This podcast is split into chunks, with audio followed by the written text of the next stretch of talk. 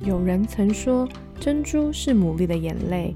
也许你的生命中也有许多的眼泪，但那终将成为美丽的珍珠。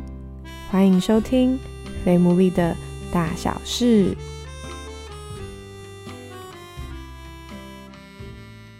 Hello，大家好，欢迎收听最新一集的《非牡蛎的大小事》，我是 Sarah。关于上一集，我们在聊到男女差异，有蛮多人都有很多有趣的回应。也发现说男女差异真的是我们生活当中，不论是你跟你的情人啦、家人啦、朋友啦、同事啦，其实都会遇到。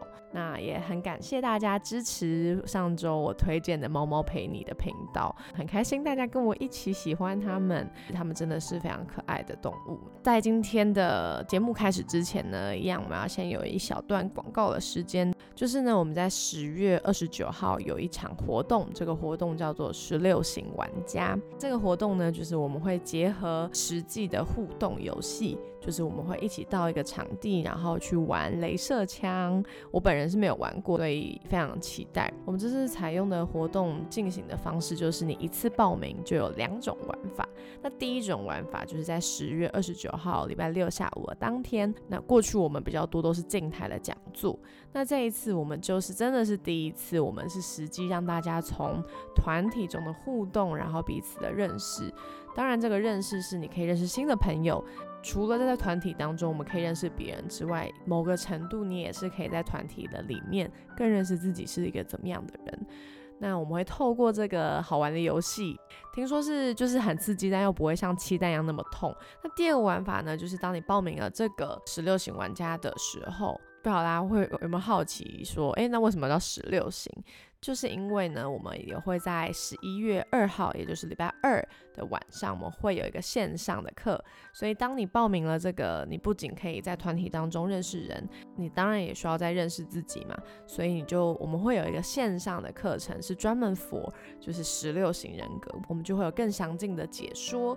那你参加了这个课程，你会得到那个专属于你那个人格的解析的图卡。这感觉上应该就真的可以用预。叫娱乐来形容，那就是我们十月底的活动喽。所以大家，如果你错过了九月的这个非常画家的活动的话，欢迎大家可以赶快来报名十月二十九号的这个十六型玩家。那报名的资讯呢，我都会放在不论是 IG 的自我介绍栏，或者是脸书也会放，Podcast 的这个简介我们也会放。那我们也有属于我们的折扣码，我们的原价呢是一千两百块，但是输入我们的折扣码 F A T M O O L E E 一六一六，你就可以折扣三百元，所以等于你九百元，你就可以又玩到市价其实真的就差不多要快五六百的镭射墙的活动，呃，然后又可以获得这个帮助你认识自己的人格解析，我自己真的是觉得。非常划算跟值得，所以大家赶快去报名喽！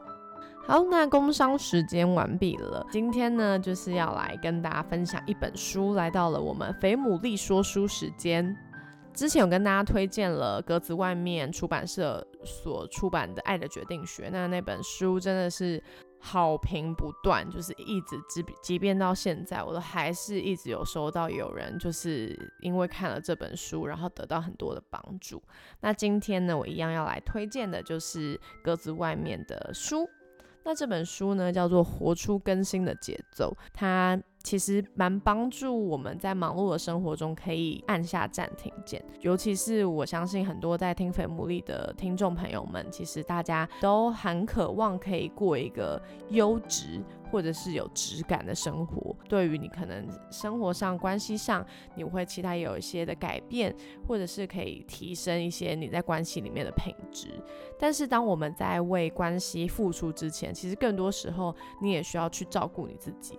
所以，我们肥牡蛎的初衷一直都是，我们不仅希望大家可以有美好的关系，重点是你自己也可以成为一个健康，然后又快乐的人。这样的人，你才可能可以拥有让。让你满足的关系，所以接下来呢，这段时间就是会跟大家介绍跟分享这本书，中间就是我会念每一段它的章节，maybe 一集就是一个章节，但是当然，其他集数我们就会穿插其他的故事，不会 always 在接下来都会念书，因为不然就是大家可能会觉得有点无聊。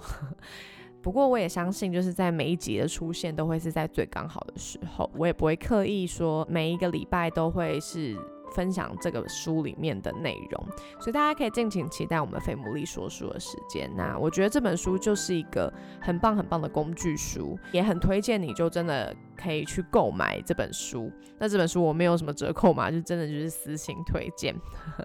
如果大家你喜欢听菲姆利说书系列的话，欢迎也可以留言私讯给我，让我们知道哦。那我就来简单介绍一下这本书。那这本书的作者呢，他就是一位基督徒，所以呢，他其实里面还也是会提到蛮多的跟他从他信仰得到的一些帮助，在他的一些建议跟经历里面，真的是会让人有一种平安的感觉。不论你是不是。基督徒，我都觉得这本书非常的适合你。这位作者呢，他是《纽约时报》的畅销书作家，所以他会以他自己的经历来跟我们分享，说他是怎么样克服焦虑，还要战胜恐慌症。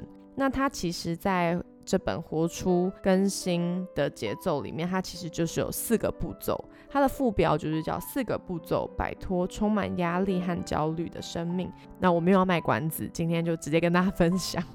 首先，第一个步骤就是休息；第二个是恢复；第三个是连接；第四个是创造。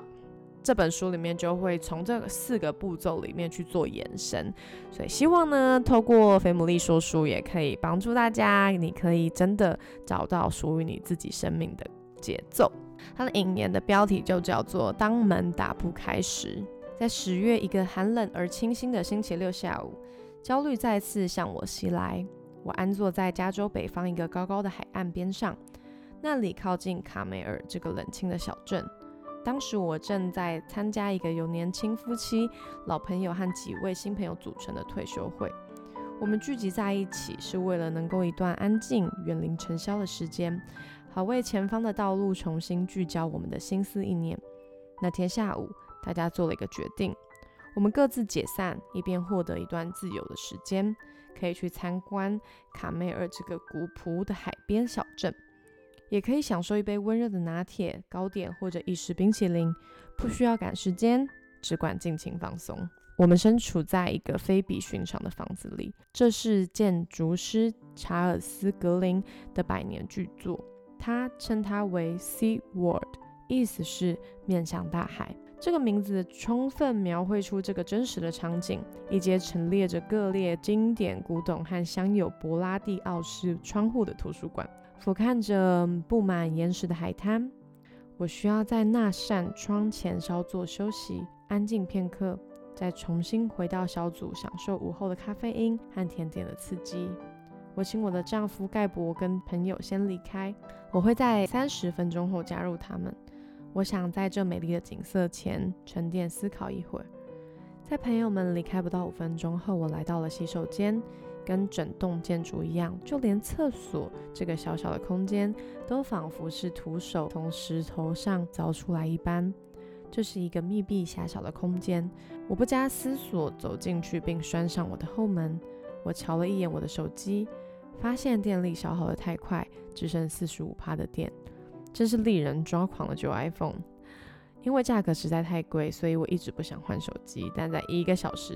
那就掉了五十帕的电力，让我无法再继续坐视不管。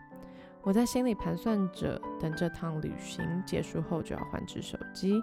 然后我站起来冲水，转身旋转着古老的门栓，结果门栓卡住了。我转了一次又一次，使尽我吃奶的力气，仍旧动也不动。我拉扯门把，期待听见内部机械松动的声音，但什么也没有发生。在太平洋悬崖上的一座百年历史房屋里，我被锁在两尺宽、四尺长的空间，四周都是二十五公分厚的水泥墙。在一扇沉重、木质、有百年历史的门后，我独处了几个小时，手机刚好也挂了。水泥墙似乎越来越靠近，几乎让我窒息。不到十五秒的时间，我的身体开始抽搐，我被困住了，没有求救的对象，没有转身的地方，除了。在原地打转，不管理性与否，我实在无法全神贯注地坐在两尺宽、四尺长的水泥厕所里等待几个小时，直到有人在我的敲门声和哭声中找到我。就在这个时候，我的脑海里浮现出了几个问题：为什么这件事让我觉得如此恐怖？我不是已经复原了吗？难道我没有从几年前的恐慌症里恢复吗？我想，我们都有救急复发的经验。我这一生一直都坚韧不拔，努力克服障碍。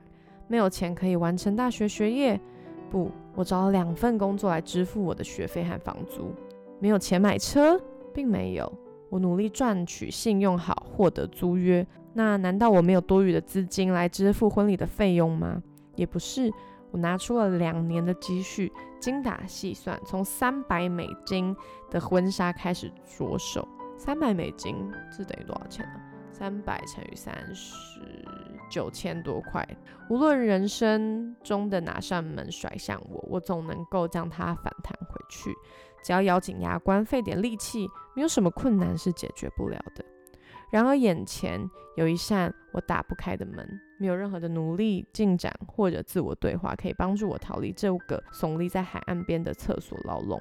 我独自一个人，我感到虚弱，我无力逃脱，这使得我感到害怕。事实上，我并不是因为这扇沉重的木门或者卡死的古董门栓而感到害怕，我害怕是因为被困住，我害怕孤单，害怕目睹自己的身体被激怒，我害怕的是我自己。被监禁的我该怎么办呢？尽管这并不会对我造成任何的伤害，但这不是重点，因为最厉害的行凶者其实隐藏在我的心中。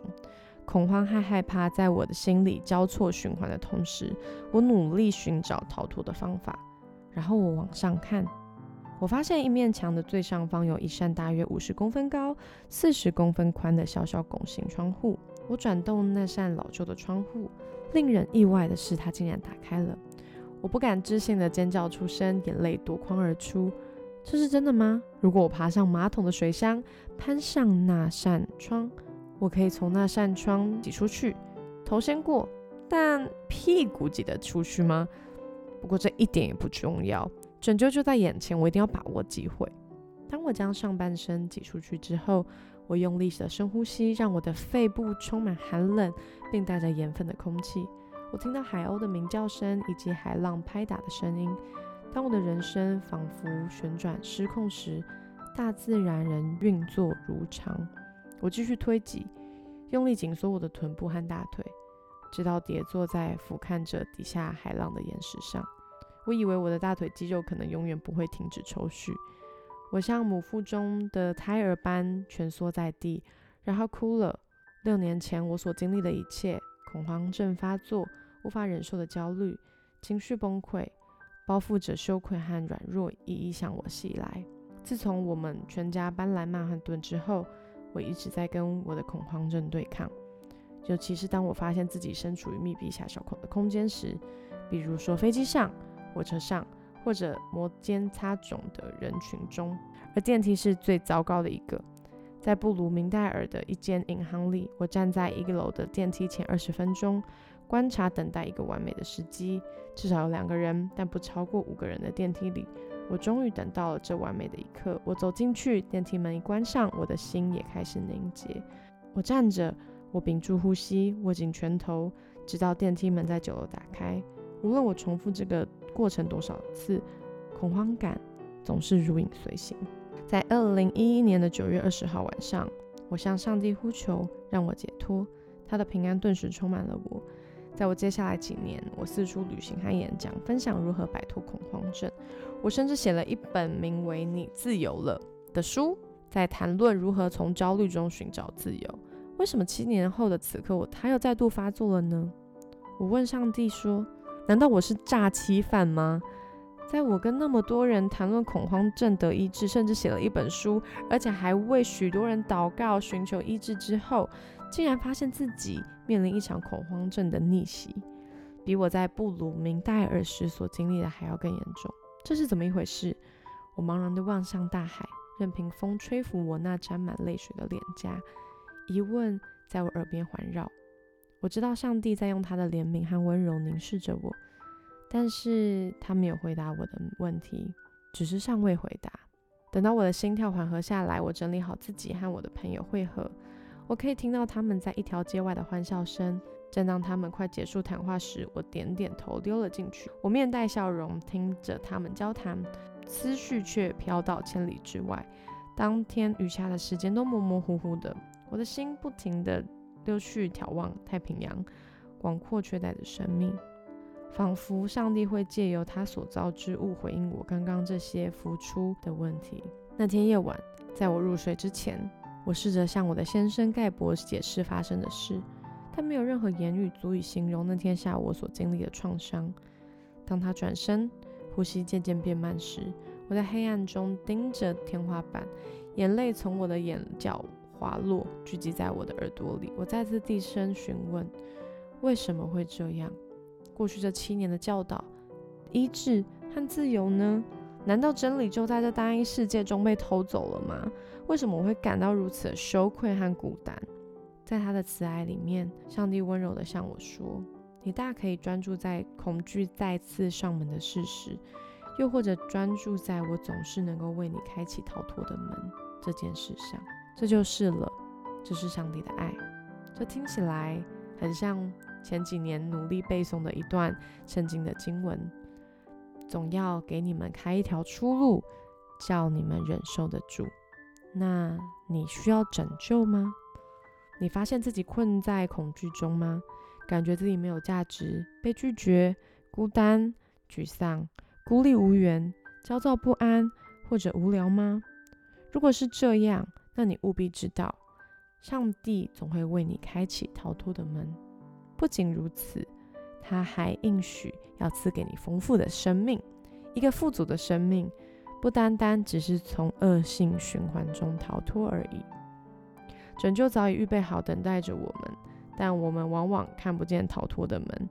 与其抬头仰望，我们总是低着头原地打转，纳闷着为什么情况不见改善。我们迷失方向，不停重复着同样的习惯，却期待结果会不同。嗯，是不是有点疯？但我想是的。当压力、焦虑、疲惫或灰心向你袭来，当它刺痛着你的肋骨，或者偷走你的呼吸，当你有千言万语，并且拼命尝试深呼吸，好让你的肺充满空气，那你会怎么做？如果这是你每天的日常生活，那你该怎么办？当这些旧疾复发的时候，你又该如何呢？当万籁俱寂、分散注意力的事物散去时，你又会再次面临恐慌、忧郁，或者感到精疲力竭吗？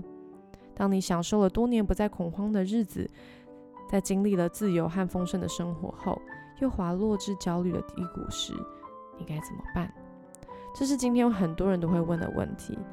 而根据美国压力协会的资料，有百分之七十七的民众经常出现跟压力有关的身体症状，有三十三趴的民众生活在极度压力之下。并且有四十八趴的人表示，压力带给他们个人和职业上的生活负面影响。美国压力协会估算，压力相关的健康支出和缺勤，至少让雇主每年损失三兆美元。更糟的是，根据全国精神疾病联盟的调查数据显示，有百分之十八的成年人正在为焦虑症所苦。有些单位预测，大约有百分之三十五的人口正在经历焦虑。全国精神疾病联盟还指出，大约有七趴的人口正在与忧郁症对抗。我们这个社会正在经历一个集体遭受恐慌袭击的阵痛中。我们追求着那些诱发焦虑的职业，追求安全感。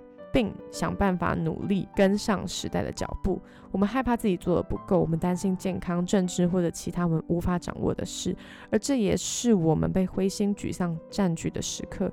精神和情绪疲劳紧接在后，害怕和焦虑将我们淹没，最终绝望战胜了一切。只要这个世界上还存在的黑暗，我们就会试图挣脱或者屈服于焦虑和恐惧。然而，圣经一次又一次地告诉我们。不要害怕，如同耶稣所说：“我把平安留给你们，把我的平安赐给你们。我赐给你们的平安，不像世人所赐的平安。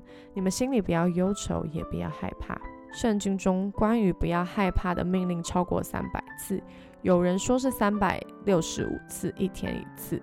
事实上，这句话比圣经中其他命令更常出现，因为上帝知道，只要恐惧存在我们心里，我们的生命将会残缺不全，以至于剥夺了那早在我们出母腹之前就已经为我们计划和预定的人生目的。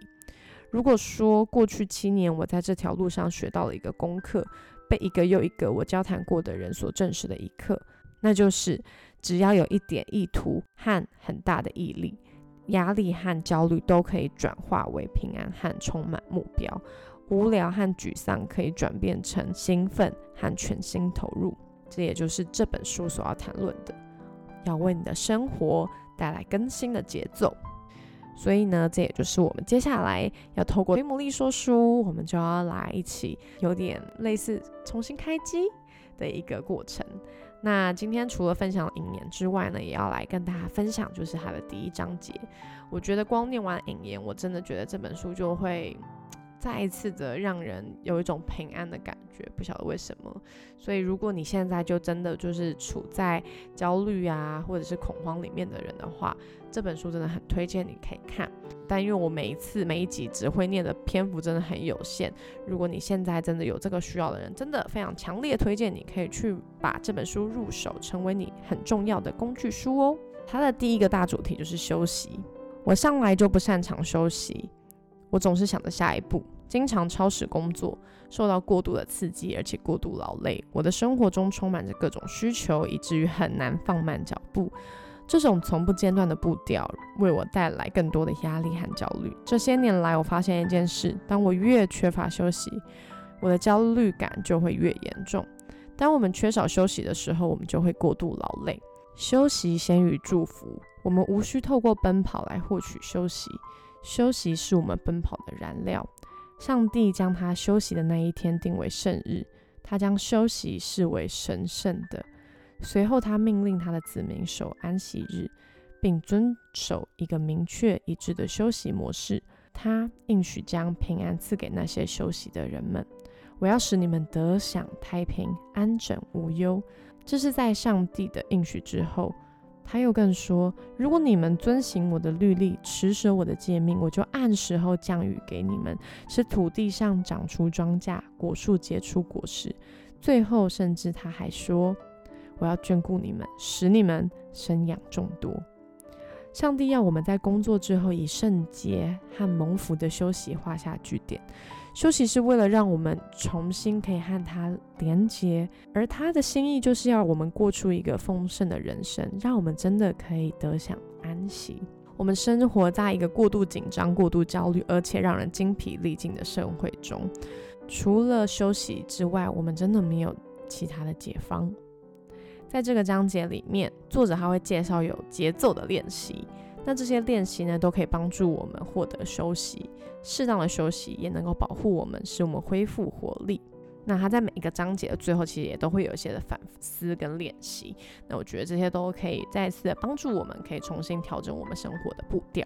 那他的第一个工具呢，就是生活盘点还有回顾。一开始他引用了苏格拉底的话：“未尽审视的人生是不值得活的。”什么是盘点生活？盘点生活是什么意思？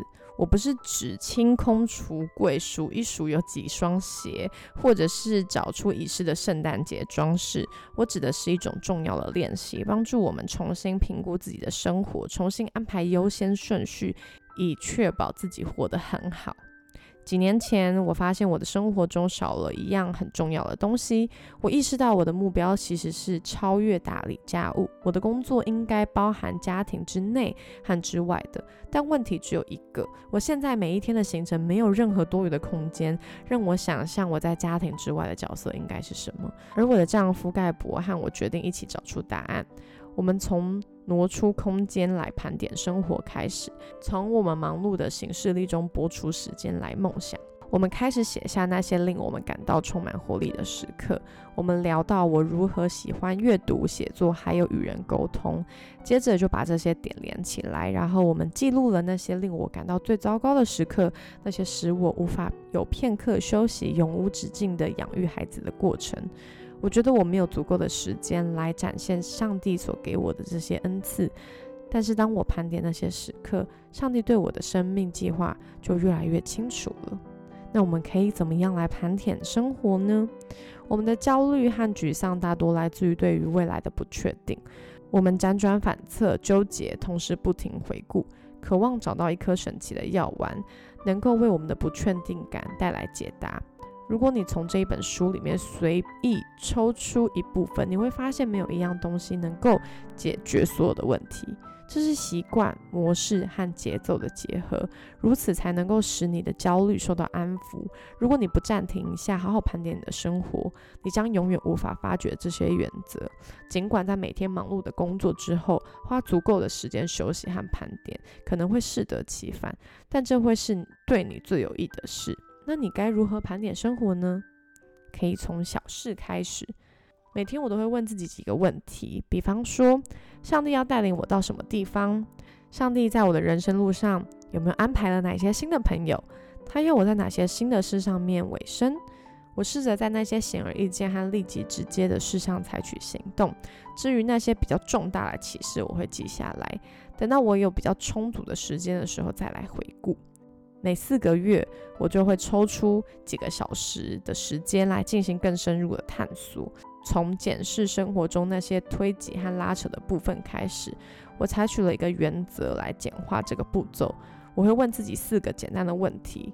第一个问题是：哪些事是对的？这个问题能够帮助我数算生活中的恩典和保持感恩，把辨别对的事当做基础，有助于为接下来的盘点确立正面积极的方向。第二个问题就是：那哪些事情是错的？